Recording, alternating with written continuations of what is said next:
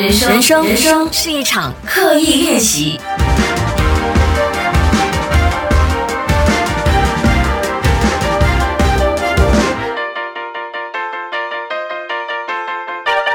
人生是一场刻意练习。你好，我是心怡，今天来到了我们 MCO 特别企划的第八天，录制这一集的 Podcast 是我刚刚跟中女做完 Facebook Live 之后，你知道这群女人她们真的是很恐怖。每次就是从呃自从去年的 MCO 开始，我们就有做 Live 啊，在脸书做 Live 的习惯。就像刚才我在我在 Live 里面讲的，很多时候我们都不是想要跟就是 Social Media 上面的朋友聊天，我们只是习惯。惯的，我们聊天，然后大家来看。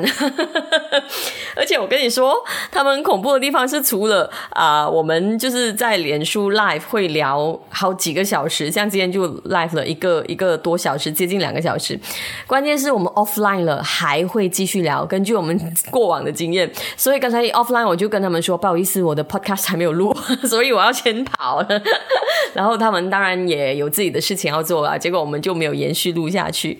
你知道 MCO。就是这样子的感觉，我觉得有一些很特殊的情感，因为这样子，呃，就是人与人之间的距离变远了。那反而这些特殊的理由会发生在我们身边。就以前可能不觉得值得珍惜的事，就是人与人之间可以面对面聊天，这是多么的理所当然的一件事。可是现在不能做。所以就会让人，其实人的需求就是这样子的嘛，需要被关怀，需要被了解，然后需要互相得到关爱。嗯，就是因为 MCO，我觉得人的那个潜力就被激发了另外一层，包括就是我做十四天的 Podcast 这件事，我也觉得嗯，好像也挺厉害的。也不会这样讲。然后今天我们 MCO X t e m 其实之前已经收到一些朋友的 request，说，哎，如果 MCO 延长，你要不要继续做啊？嗯，我觉得应该不可以了。现在就像刚才妹问我说，到底我做 podcast 是不是为了要就是 distract 我，是 from 我的创业的一些压力？因为毕竟现在 MCO 大家都很有压力。我说不是，我做 podcast 我更有压力。不过这个压力是开心的啦，也不是说什么大压力，就看你现在。呃，发现说我每天都迟到，就知道我完全没有压力。我真的很享受，呃，纯粹的跟大家分享书这个事情，因为我的初衷还是那样的。我觉得大家在家可能，嗯，多一个选择，让你去听听看，嗯，不一样的内容，可能也不一定要只是困在 Facebook、YouTube 或者是呃 Instagram，可能在 Podcast 也可以让你有另外一种启发。今天要讲的这本书也是对于我来说启发挺大的。这本书的名字叫做。吉米故事的开始哦，前几天我忘记哪一集，我有提到说，本来那一天我想要讲吉米的啊，今天我们来讲吧。其实因为吉米是我很喜欢的一位作者，我相信很多朋友都很喜欢他，就是他的呃绘图绘本都非常的受欢迎。他的他的，如果你去 Wiki 他的话，你会发现他有很多很多很厉害的成就。不过，我觉得回到最原本的理由，还是因为他的这个绘画、他的插画跟他的文字，其实是真的深入人心。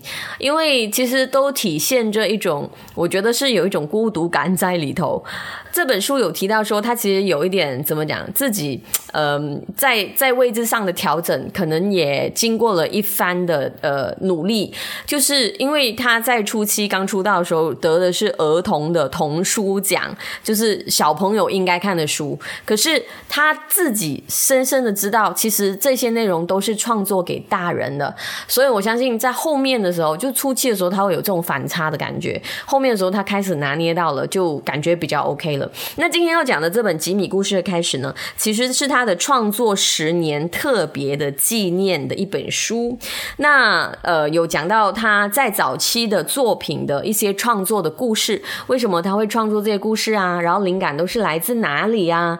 嗯，基本上他是算是一百一九九八年出道的，那时候他的第一本作品叫做《森林里的秘密》。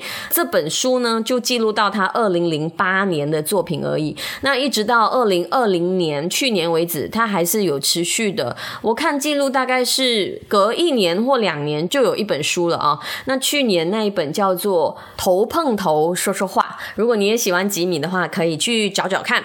那我自己呢？我觉得当然很多朋友或多或少都一定有看过吉米的这个作品，可是你知不知道到底？他是怎么样出道的？然后他到底经历过什么呢？其实吉米的图有很重很重的意义在后面。然后我觉得很多时候看起来都非常的沉重的。虽然有一些故事它是比较相对 happy ending，可是我觉得沉重的故故事还是有在。我现在先给大家念一篇，就是关于 为什么吉米的创作都相对沉重的理由。不知道你知不知道他的故事？我先来念这一篇，就是刊登在中国时报他自己写的一篇文章。这篇文章的名字叫做《生命大发的意义》。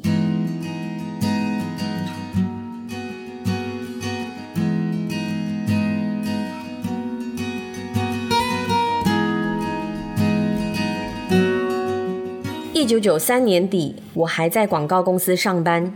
那一年，我在工作上遇到前所未有的低潮。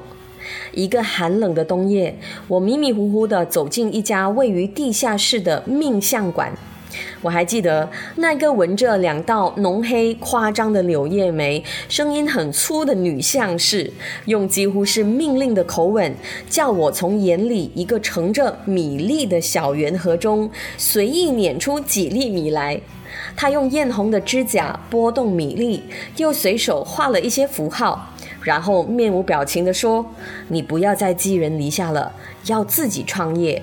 一九九五年将会大发。”独当一面，不费吹灰之力，财源滚滚，从此平步青云，走上人生高峰。这些话让我心甘情愿地付钱，快乐地走出命相馆，感觉人生一片光明。来年我结束长达十二年的广告生涯，做一个全职的插画工作者，没日没夜地画图，日子简单平静而美好。但是我实在想不透，这样的工作，这样的收入，凭什么会大发？我幻想着美好的未来，心中一直默默期待一九九五年快点到来。一九九五年才过完农历新年，二月下旬，我在睡梦中被右大腿的剧烈抽痛所惊醒，三天后，大腿失去知觉。一开始，我仍天真的以为只是一时不小心撞伤，或者是肌肉拉伤。医生找不出疼痛的原因，治疗无效，我也不以为意，一边四处求医，一边画画。疼痛持续加剧，而我日渐衰弱。在一个初夏的午后，我几乎晕倒在求诊的街头。太太扶着苍白衰弱的我，直奔荣总急诊。第二天，在母亲节前夕，主治大夫面色凝重地暗示我得了急性骨髓性白血病，也就是血癌。我就像八点档连续剧中遭逢天人惨剧的主角，放肆的大哭大闹，一直哭到昏昏沉沉的睡着了。再醒来时，病床旁的花篮已经堆得满满的，甚至有些花已经开始枯萎了。我没有任何选择的开始接受化疗，结果就像电影里的情节一样悲惨极了：呕吐、发烧、昏迷、疼痛。在医院住了六个月，我整个人完全变形，浮肿的大脸，光秃秃的头顶，惊恐无神的双眼，永远戴着口罩，连站都站不稳。我精疲力竭地与死神搏斗，日日流下无助的眼泪。离开医院那天，还是个狂风暴雨的台风天。我没有惊动任何人，只想快速逃离医院，心里暗暗发誓，永远永远不要再回到这个地方。一九九五年，我什么事都没做成，躺在医院的单人房，与世界隔离，谢绝访客，流泪度日。每天有一大堆医生、护士、服侍，不断输入别人的血红素、血小板，日日期待自己的白血球能够争气一些。我常常回想，生命这一段惊心动魄的转折，到底要对我的人生作何提醒？我是那样一个冥顽不灵的笨蛋，躺在医院里吞咽困难的时候，还满脑袋在回味美食的滋味儿，心里盘算着离开医院以后要立刻去吃遍各大美食名店。生命的转变太快了，太残酷，来不及准备，也无法预料。所有的美好都在当下，而所有的变化也变得美好。我感念那一段饱受折磨的伤痛时光，让我变得感性而敏锐。许多平凡的小事变得重要，而许多平凡的大事又变得无足轻重。回想女相士当年的铁口直断，她说：“我日后会独当一面。”没错，疾病的伤痛是无人可以替代的。说我会不费吹灰之力，财源滚滚。没错。我只是躺在床上，保险公司就自动送来百万巨款的理赔金，说我会平步青云，步上人生高峰。没错，我就像皇帝般的受到美丽的妻子、仁慈的护士和医术高明的医生二十四小时全心全意的呵护。我终于明白那一年生命大发的意义了。你正在过什么样的季节？春夏秋冬？心情冷暖又是由谁决定的呢？上帝、自己还是路人甲？我在寒冬里梦见走进春天的花园，醒来时香气满身。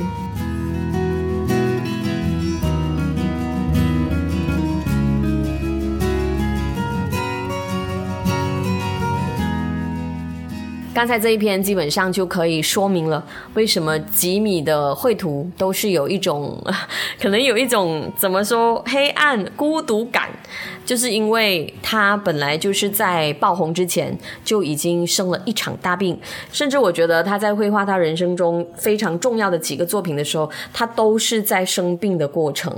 那因为我不太知道大家有看过哪一个故事跟哪一个故事。那这本书呃，其实记录都是吉米的故事，他的创意从哪里来？那其实没有太多的方法啊，主要是他的心情为主。所以因为呃顾及大家不知道看过哪一本，所以我尽量只是抽取他的几个作品的一些重要的想法来跟大家分享。比如说《微笑的鱼》是他的第二本作品。他说：“微笑的鱼是一个关于释放的故事。生病之前，他是一个没有太多烦恼的人。我相信很多人都是这样，就是没有经历过人生的大落，先不说大起啊，没有经历过人生的大落，没有亲眼目睹过一些很恐怖的事实，比如说，呃，突然的死亡啊，或者是突然的大病啊。”其实我们很难去感受每一天的生命是如此珍贵这件事。即使我们已经经历过大弱，我们很多时候都会忘记的，因为人就是这样的嘛。嗯，所以有时候我会收到一些你知道 IGDM 啊，还是一些 Facebook 留言问我说，嗯，身边的人怎么样怎么样？他很想改变他，可是就是一直都没有办法，问我怎么办才好。呃，我的经验告诉我，哈，你是没有办法改变一个人。第一点，可是这个人还是有希望可以改变的，就是要他自己经历过一些非常非常大的事情。那这些很大很大的事情，呃，你你是不会想这些事发生在他身上的，因为会很痛，跟真的会很对这个人的磨练是非常的剧烈的哦。只有这样子，他才会改过，或者是。去调整他看待生命的看法，我自己也是经历过一些非常呃呃难以分享的 一些挫折。才让我的个性本来比现在还要硬很多。现在很多人都觉得可能我有点硬，可是以前的话可能还要硬个十倍或二十倍。所以现在终于肯稍微的放软一点，嗯，然后也是因为生命教会我的一些课，也也并不是说谁跟我讲过什么，还是谁教过我什么。很多时候这些很好意去提醒我的人呢，总是要等到我跌倒了。真的是受到很大的创伤了。我想回他们讲过的话，我才想起啊，你讲的真对。这样，不过我觉得每个人的成长都是这样子的啦。呃，我们都很难去轻易相信别人。OK，那讲到微笑的鱼，他在创作的时候，嗯，他很有感触，就是生病之前，他是一个没有什么烦恼的人嘛，所以可能过的每一天都是理所当然，对这个社会没有什么体会，也没有怜悯的。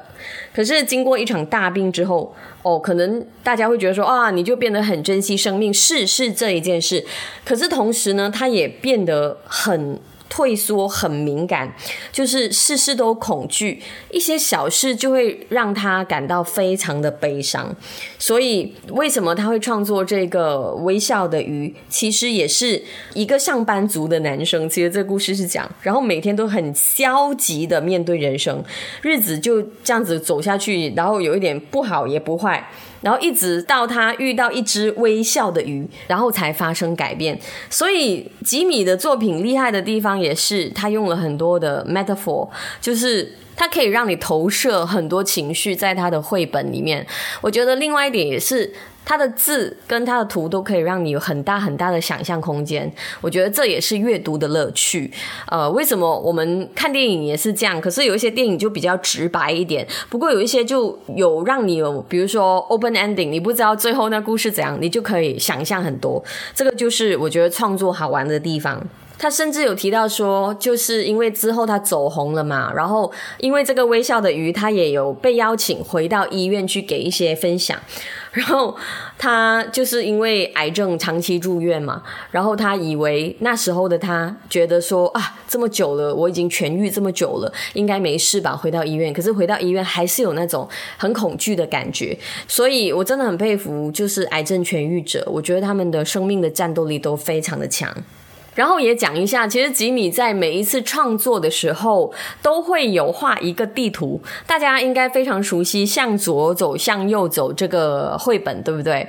那其实很可爱。他在创作的时候，他都会先把那个地区的地图先画出来，然后他会把男女主角的路线先画一轮，就左跟右怎么样，从来都不会碰到。然后每一个地方有什么样的地标、什么建筑，他都会先 plan 好，就真的像一个地图那样。然后他。才开始创作，然后我不知道大家还记不记得，向左走，向右走，不论是你看的是绘本啊，还是看的是电影，其实男女主角就是就邻居嘛，他们只是隔着一副墙而已。可是就是因为一个总是向左走，有一个总是向右走，结果呢就永远没有办法遇到，是一个爱情故事来的。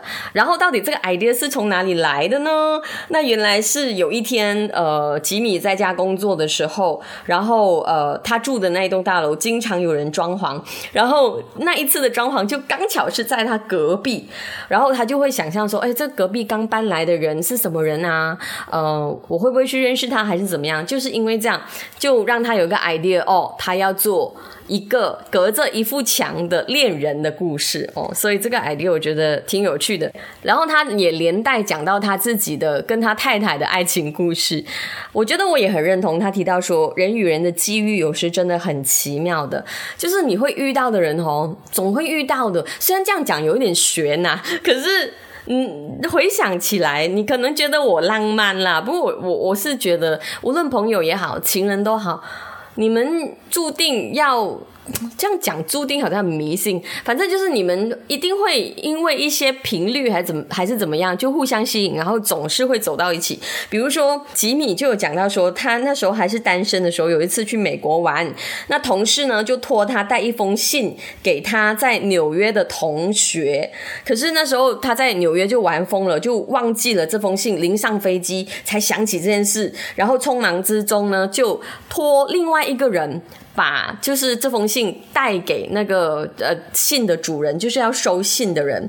结果呢，一年后他在台北认识了他的太太，就是他以后的太太，才发现原来他的太太就是那时候应该收信的人哦。所以我觉得哇，你可以说是缘分，可能也可以说是巧合。不过你知道，就是如果人生可以相信美好的那一面，Why not？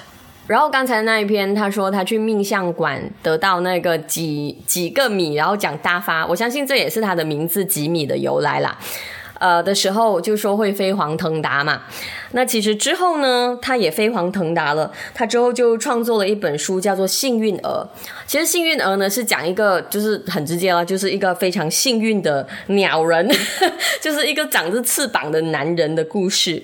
其实他也在呃把放了很多自己的感情的投射在里面。他说那时候他已经开始就红啦，然后有很多的邀约啊，同时有一些专栏呐，插画工作也一直不断啊，然后很努力的出书，然后作品有改编成电影啊、电视剧啊，各种版权的售出，然后在呃大陆出版的这个呃简体版本又受到很多欢迎，所以那时候的媒体的关注都在他身上。可是。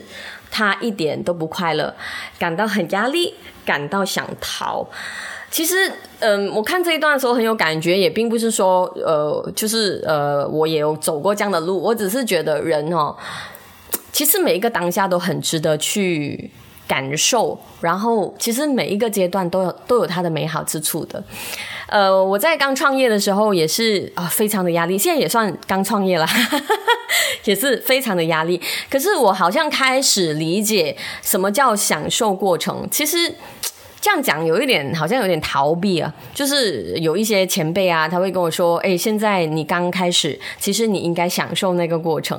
可能之后你相对比较，你说成功还是比较有成绩的之后，你的心态不一样，然后你的那个在乎的东西也不一样。现在让你怦然心跳的理由，也可能变得没有那么重要了。嗯，讲到这里，我想要讲啊，峰哥陈峰，那之前也跟我们讲过一个分享，就是。我有问他说：“峰哥，你现在算是非常的成功啊，有一间很大的广告公司，然后大家都很认识你。那你现在快乐吗？有没有因为自己成功而快乐？”然后那时候他讲一句话，其实我也可以想象得到，的确是这样的。他说。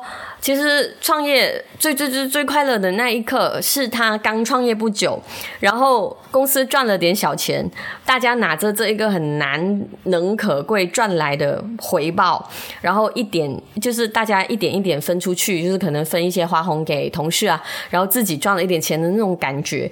是最好最好的那个钱，你可能也真的不多，可能是几万块这样子，呃，对。然后他就讲说，现在已经回不去那种感觉了。那我就问他，问他说，那现在如果啊，你是赚几百万的或几千万的，那那种快乐没有办法跟以前的几万块媲美吗？那他他当下我记得好像没有直接回答我。我觉得如果你是赚几百万几千万，一定是开心的啦。可是那个 context 不一样了，你知道吗？就是那个环境跟心态都不一样。然后他说他现在每天希望的就是过得呃平安，然后快乐，然后客户不要有太多的麻烦，这样他就很开心。其实我完全可以体会那种感受。所以我想说，如果现在你也是经历个经历这一个很难熬的阶段。因为为什么？如果你可能听我讲 podcast 也好，还是我经常在 YouTube 也会这样子讲的，就是我我经常会想象，如果在空气的另外一边的你，可能有点失去方向了，或者是觉得啊，人活着到底为什么？然后处于一个不知道往左还是往右的时期的话，我觉得你说不定也可以尝试享受当下。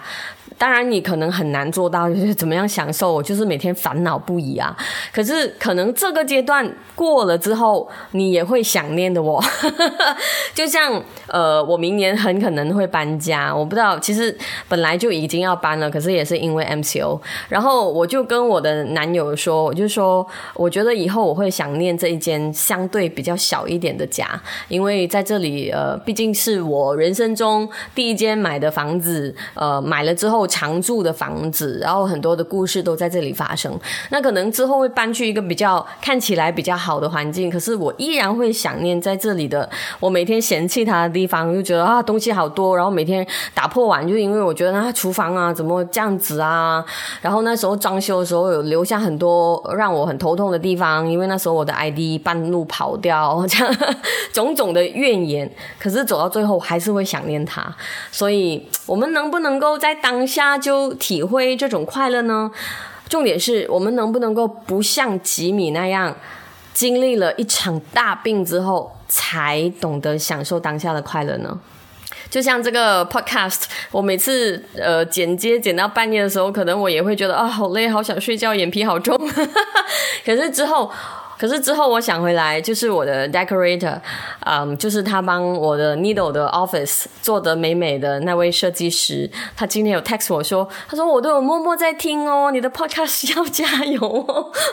就可能因为我不知道另外一头有谁在听，所以我觉得哇，好值得哦！真的很多人都问我，Podcast 不赚钱赚这么贵，可是不是这样子的。呃，我觉得那个那个连接跟那个交流是，嗯，用内容来跟人交流，是我人生中最幸福、最幸福的时刻。你说赚钱很重要，因为它让我有饭可以吃，让我有屋顶可以就是挡着，让我可以有自己。一个叫家的地方，我觉得家很重要。不过，我觉得人生在世，我们走了之后哦，其实什么都带不走的。你说钱也好，什么都好，什么都带不走。你可以带走的，就是你留给别人的回忆。当然，这个事情不用很伟大的，我们不用做到好像首相姆伊丁江，大家都记得他在这一年为我们国家做过什么好事，嗯，好事，然后才记得他做个很伟大的首相。不用，我觉得我们尽量。把自己相信的事，跟把自己觉得可以。嗯，你说贡献的爱吗？就每次讲爱这个字，好像很 cliche，可是的确是这样子，就是一个关怀跟一种力量给身边的人，那已经是我觉得在这个世界上存在的意义就是这样。当然，每个人的生命有不一样的意义，你可以自己定义你的人生的，不一定别人觉得这样子是对的，你就一定要讲。如果你是立志做一个每天瘫在家听 podcast，听完全世界所有的 podcast，或者是追完全世界所有的。剧的人也 OK，因为这是你的生命。没有人可以为你定义你的生命。